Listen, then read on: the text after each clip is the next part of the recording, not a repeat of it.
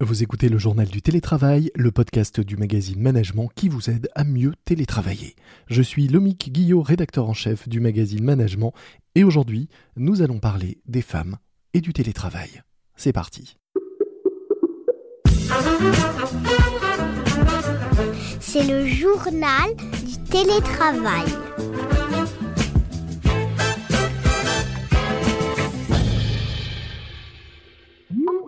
Un sondage réalisé par le site d'emploi Indeed dont nous parlions hier dans ce podcast montre que si 63% des télétravailleurs font en sorte de répondre rapidement aux messages instantanés qu'ils reçoivent, de peur qu'on imagine évidemment qu'ils sont déconnectés et qu'ils ne travaillent pas, les femmes, elles, sont 67% à se mettre cette pression. Pourquoi ressentent-elles plus que les hommes le besoin de montrer qu'elles travaillent ou sont connectées?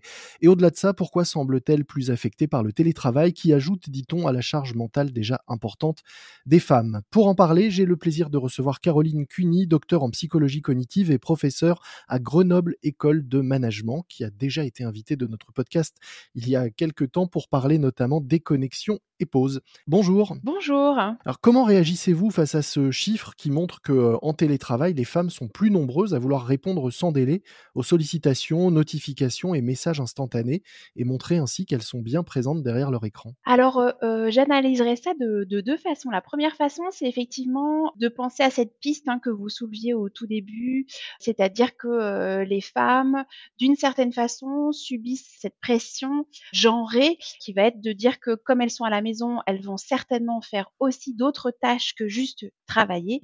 Et donc, elles ont envie de répondre tout de suite pour bien montrer que, bien évidemment, elles sont au travail.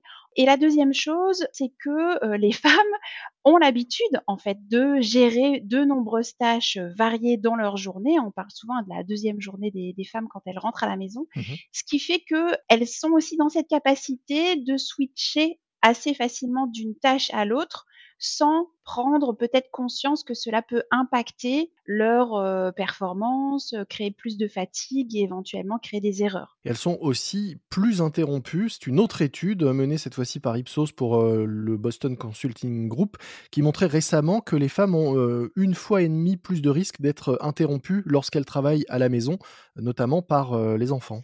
Là, ça m'étonne pas non plus parce qu'en général, ce sont plutôt les femmes qui vont gérer, notamment structurer en fait euh, les activités euh, de la maison, donc y compris celles en relation euh, avec les enfants. Et du coup, les enfants en retour ont cette habitude de solliciter d'abord leur mère avant de, solliciter leur père.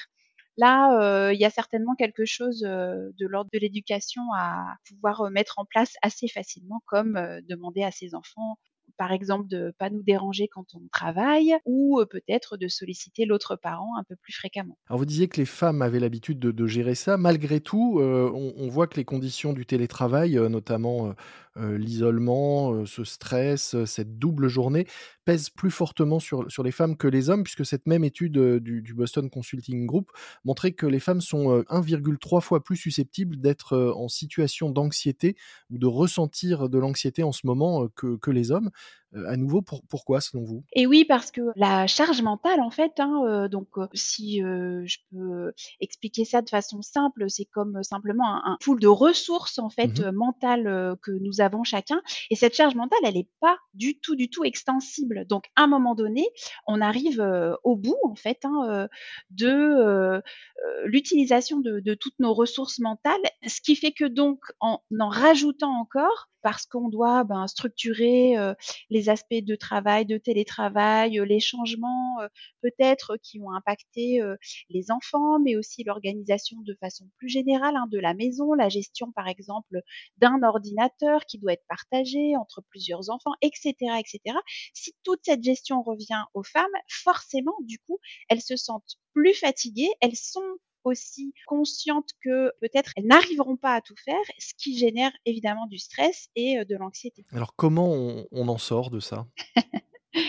Euh, alors, il n'y a sans doute pas de recette miracle. Vous parlez d'éducation évidemment, mais, euh, mais en tout cas, comment on essaye d'alléger ça chacun? Donc effectivement, il n'y a pas de recette miracle. La première chose que j'aime bien rappeler, c'est que ben, chacun et chacune, bien sûr, d'entre nous, nous nous rappelions que justement, ces ressources mentales ne sont pas extensibles. Mmh et que donc il faut garder des moments où on va pouvoir régénérer ses ressources Mmh et pas être sur le front tout le temps. Ça, c'est vraiment quelque chose qui est extrêmement fatigant. Et puis, on le sait qu'au fur et à mesure de la fatigue, on va potentiellement, comme je le disais tout à l'heure, faire des erreurs peut-être rendre des choses en retard, peut-être rédiger un mail un peu trop rapidement qui va être mal interprété par la personne qui va le recevoir, etc. Ce qui Mmh. va créer des incohérences, des conflits ou des choses qui vont encore rajouter en fait euh, des émotions qui peuvent être négatives. Donc c'est absolument important de se rendre compte qu'on est plus efficace quand on est bien concentré un moment donné sur, euh, sur quelque chose. Pour les enfants, ça veut dire que peut-être le mieux, c'est d'imaginer avec eux des signes à la maison qui peuvent leur montrer que là, à ce moment-là, je suis disponible ou à un autre moment, je ne le suis pas. Mmh Comme dans les open space, on peut mettre euh, son casque sur les oreilles ou peut-être mettre un panneau sens interdit ou des choses comme ça.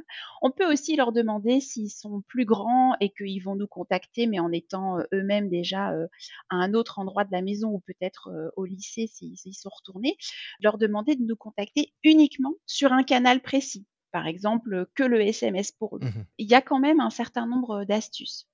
Après, sur la gestion plus générale hein, de, l'organisation familiale, c'est à, chacun bien sûr de s'organiser, mais c'est bien aussi de penser à, à expliquer qu'on a besoin aussi euh, de temps en temps que quelqu'un d'autre prenne cette structuration en charge ou cette organisation en charge, l'autre parent s'il y en a un, ou les enfants par eux-mêmes s'ils sont plus grands. Vous parliez de pouvoir s'isoler, même pour euh, travailler et se concentrer. On voit aussi, euh, malheureusement que c'est pas gagné, puisque un autre sondage cette fois-ci de JPG, euh, fournisseur de notamment mobilier et équipement de bureau, révélait il y a quelque temps que 41% des hommes sont installés dans un bureau pour télétravailler contre seulement 32% des femmes et que 51% des femmes télétravaillent depuis le salon contre 39% des hommes. On voit bien que là aussi, euh, même dans l'espace physique et l'organisation physique, c'est malheureusement pas gagné.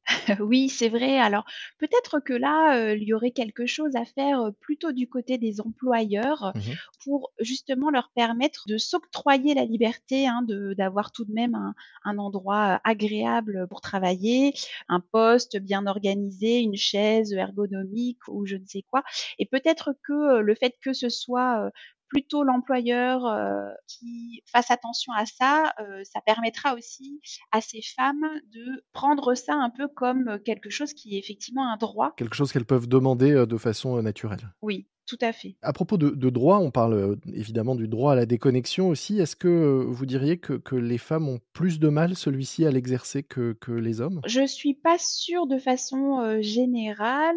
Nous, dans nos études, on n'a pas spécialement vu, de différence entre les hommes et les femmes sur cet aspect. Mmh Maintenant, les hommes et les femmes, c'est vrai, ne ne font pas exactement les mêmes choses avec leurs outils numériques et là, du coup, on va pouvoir voir des différences. Donc on parlait tout à l'heure du télétravail et de l'organisation aussi, heu, de la structuration de la journée de façon plus générale pour l'ensemble des membres de de la famille.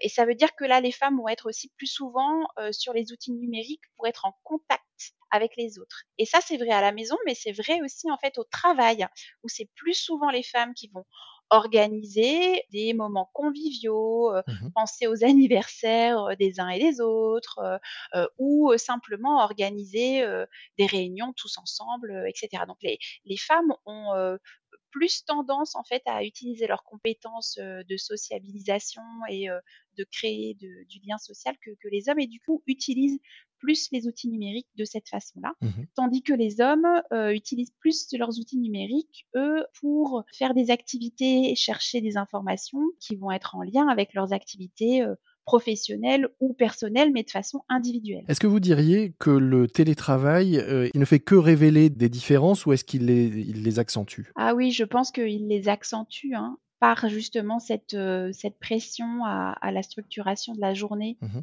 heu, qui va reposer plus, heu, sur les les épaules des femmes.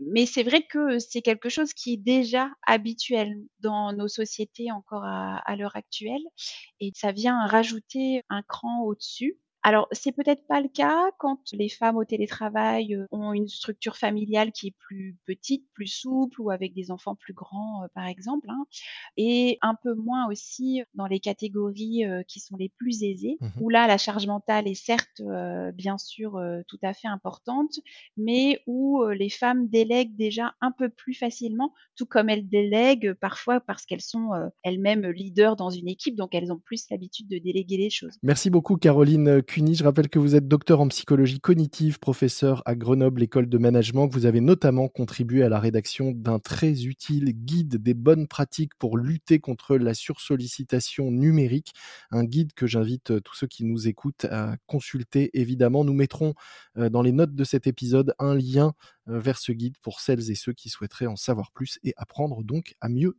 déconnecter et à mieux partager. Merci beaucoup. C'est la fin de cet épisode du JT, le journal du télétravail du magazine Management, un autre podcast du magazine Management que je vous recommande. Il s'appelle Ortho Taf. Ortho Taf. C'est un podcast qui décrypte pour vous les principales règles d'orthographe et de grammaire utiles au travail, que vous ayez à rédiger un email, une lettre de motivation ou simplement que vous souhaitiez améliorer vos échanges écrits dans le cadre professionnel. Orthotaf, un podcast animé par Sandrine Campez en partenariat avec Projet Voltaire, leader de la formation en français, à écouter sur l'ensemble des plateformes d'écoute de podcasts. Moi je vous dis à très vite. D'ici là, soyez prudents, respectez les consignes, les gestes barrières et le couvre-feu. Portez-vous bien et bon télétravail à toutes et à tous. C'est le journal du télétravail.